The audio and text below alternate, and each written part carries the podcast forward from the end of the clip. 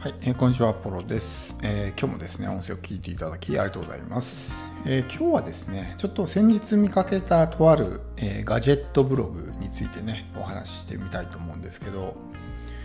まあ、ガジェットブログっていうのは、要するに、まあ、いろんなね、こう、まあ、電子機器というんですか、僕もあんまり詳しくないんですけど、まあ、そういう電化製品みたいなものをレビューして、まあ、それをアフィリエイトして稼ぐっていう、まあ、ブログなんですよね。でまあ、とある人がですねこうガジェットブログを書いてるけども全然稼げませんみたいなむしろこう自分で商品を購入してるから赤字ですみたいなねことを言ってたのをちょっと見かけたので、まあ、ちょっと僕がいろいろね感じたこととか、まあ、こういうふうにすればいいんじゃないかなみたいなことをちょっと話してみたいと思うんですけどまず最初にですねあのブログのメリットについてちょっと考えてほしいんですよ。ブログのメリットですよね。いろいろあるんですけど、例えばコストがかからないっていうのがメリットじゃないですか。まあせいぜいサーバー代とかドメイン代とか、それぐらいですよね。まあ月数千円とかそんなもんですよ。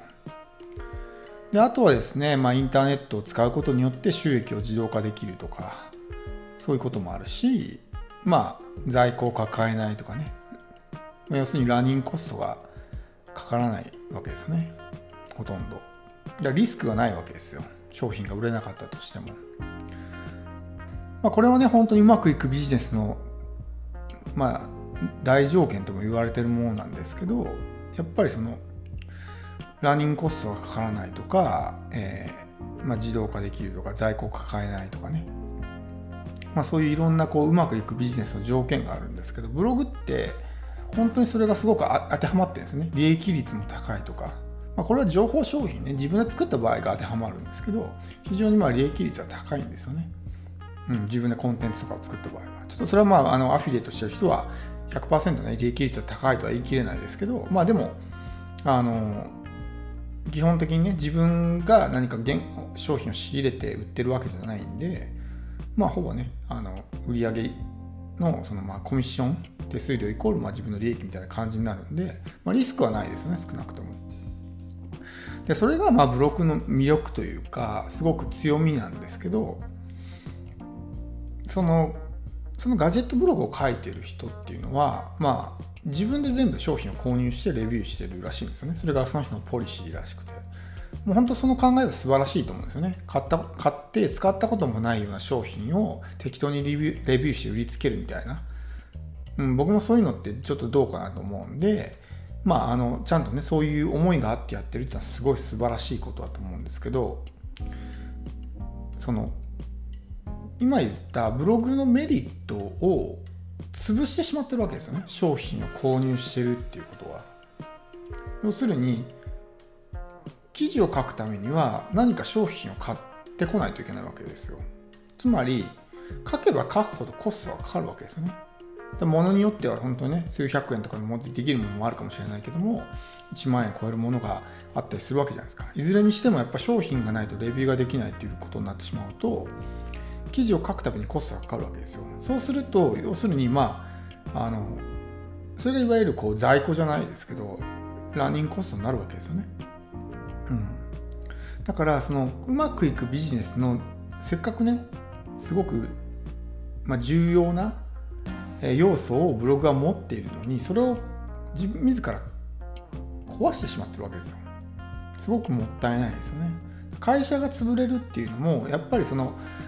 売上とコストのバランスがコストの方が高くなるから会社が潰れるわけですよね。だからコストの方がゼロだったら仮に売上がゼロでも会社が潰れるってことはないじゃないですか。ビジネスが立ち行かなくなるってこと。だからコストはできる限り下げた方がいいんですよね。でもそれを仕入れることによってコストがかかってしまってもしそのままね稼げない状態が続いたらそれこそ借金を抱えるみたいなことになるじゃないですか。お金を稼ぐためにブログを書いてるのにそのせいで借金を抱えてしまったら、まあ、本末転倒ですよね、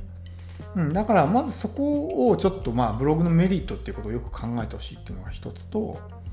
あとはですねやっぱりこうまあ差別化ですよね。そういうガジェットブログみたいなんて、まあ、ネット上にいっぱいあるじゃないですか。でそういうものをあのまあ検索するユーザーがいたとしても他と同じようなことを書いてたらまあ見てもらえないわけですよ。だってそのブログを読む理由はないじゃないですか。たまたま検索でヒットして見てもらえるってことはあるかもしれないけどもわざわざそのサイトを訪れてまあ何かね調べようって人はまずいないと思うんですよ。だからそこは何かねやっぱあの差別化をしないといけないわけですよ。どこにでも書いてあるような情報を書いたところでそこでねじゃあ商品を買いたいって思う人はいないしそれが生のレビューですよって言ったとしても別にお客さんは生のレビューであるかどうかってことはあんまりその価値を感じてないというかだって人それぞれ、ね、考え方は違うわけだから、うん、それでじゃあ買おうっていうふうにはならないわけですよ、うん、だからしかもまあね同じようなことを書いてたらなかなか検索上位にも表示されないじゃないですか、だからそういう場合は選ばれたかったら差別化をした方がいいんですよね。まあ一番簡単にできる差別化はこうセグメントに区切るってことなんですよ。要するに何かに特化する。本人は自分は特化ブログを書いてますって言ってるんですけど要するにただガジェットに特化してるだけですよね。でもそれっていっぱい他にもあの競争相手がいるわけですよ。そうするとやっぱり大勢の中に埋もれてしまうんですよね。だったらガジェットの中でもよくわかんないけど例えば何かこう何でしょうパソコン機器にこう特化するとかね。カメラに特化するとか。それぐらい絞り込めばももっとねこう競争相手が減るわけですよ。ユーザーからしても電子機器全般をレビューしてるサイトよりも例えばパソコンにね特化してレビューしてるサイトの方が信頼性も置けるわけじゃないですか。あこのサイトはかなりこのねパソコン機器に詳しいなって思うからまあ選んでもらえるわけですよ。それがこうジェネラルというかもっと一般的なあの間口を広げすぎてしまうとまああの何て言うんでしょうね。そこの強みがないというか、うん、ただの情報サイトみたいな感じになっちゃうわけですね。だから埋もれてしまって選ばれないっていうふうになるわけですよ。であとはですねうん、まあその自分で買ってレビューするっていうことはやっぱりある程度こう資金がかかるわけですよね。ということは基本的にはこう安価な商品を買ってレビューしてると思うんですよ。僕もまあちょっとしかブログをその人の読んでないんであの全部見てないんですけどおそらくまあ数千円とかそういうレベルの商品を買ってレビューしてると思うんですよね。まあそんな何記事も書くんだったらそんな毎回毎回数万円のね商品買ってたらもうお金が持たなくなるんでまあその比較的安いような、えー、商品を買ってレビューしてると思うんですけどそれって果たして需要あるんですかっていうことなんですよね。例えば自分が Amazon とかで買い物をするときにまあ言い方悪いですけど、たかだか数千円の商品のために、あっちこっちのね、こう、ブログを検索して回ったりとかするかなっていう話なんですよ。おそらく、まあ Amazon に出てるレビューとかをちょこちょこっと見て、あ、これ買おうかなぐらいだと思うんですよ。数千円の商品にそこまで手間暇かける人ってほんと少ないと思うんですね。よっぽどなんだろうすごいマニアとかそういう人であれば調べるかもしれないけども一般的なユーザーっていうのは数千円程度の商品だったらそこまでしないと思うんですよね。だからそういう商品をレビューしたとしてもそもそも需要がないわけですよ。ビジネスの基本っていうのはその自分が売りたいものを売ろうとするんじゃなくてお客さんが求めているものを提供するっていう視点に切り替えないとその人の場合だと自分がレビューできるものを売ろうとしてるわけですけどそれってそもそも求められてないとかっていう可能性があるわけですよね。うん、だからあのレビューするにしてもそういうお客さんが調べたいと思うようなわざわざその Amazon のレビューとかだけじゃなくてもっと詳しく知りたいと思っているようなものをレビューしないと特にうん何でしょうね。例えばテレビとか買うとするじゃないですか。例えば電電化製品ね電気屋さんにテレビ買うとするじゃないですか。でテレビって買う前からなんとなくスペックってわかるじゃないですか。なぜならもうちゃんと形としてあるから。でも例えば旅行とかって買う前って一切そのどんなものなのか分かんないじゃないですか。すごく期待していくけども全然思ってたのと違うみたいなことが、まあ、頻繁に起こるわけですよね旅行っていうのは、まあ、無形商品というかそういうものなので。だからこそそこのギャップが生まれるからレビューとかがすごく気になるわけです本当に大丈夫かなっていう。でも電化製品とかそういう有形商品っていうのは、まあ、ある程度、まあ、自分の中でその想像がつくわけですよ。まあ、でこれぐらいの値段だったらこれぐらいの、まあ、内容とかスペックかなぐらいの、まあ、想像がつくわけですよね。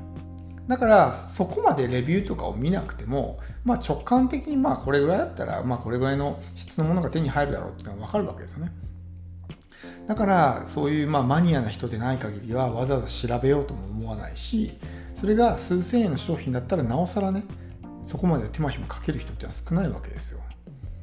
うん、だからその辺のこうことをしっかり見越した上でレビューっていうものレビューまあブログっていうものを書いていかないと多分今の状態で続けていったとしても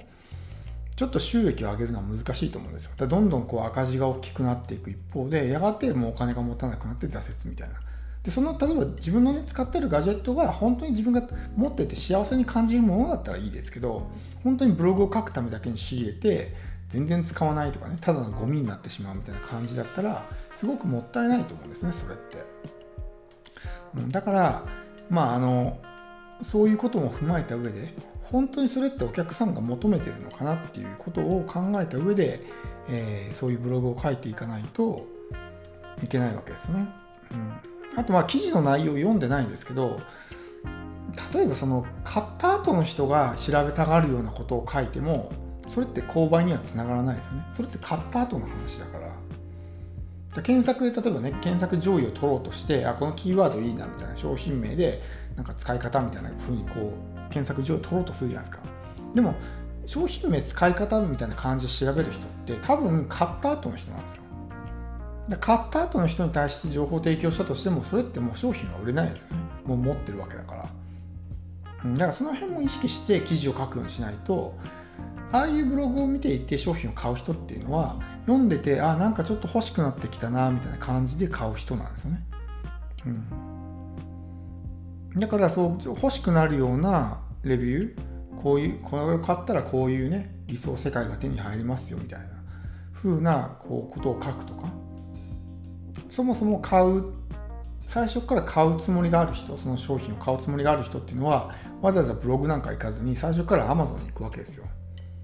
うん、だからその辺も意識してやらないと Amazon を見てわざわざそこからブログに移動してでそのブログで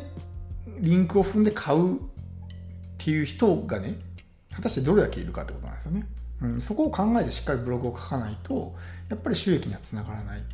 ので、えー、しっかりですね、まあ、お客さんの方を見て、まあ、その自分のね売りたいものとかそんなものだけじゃなくてどんなにやっぱりご了承してもいらない人は買わないからそこはしっかりねあの意識してブログを書いてもらうのがいいかなと思います。はい、えー、では今日の音声は以上です。最後まで聞いていただきありがとうございました。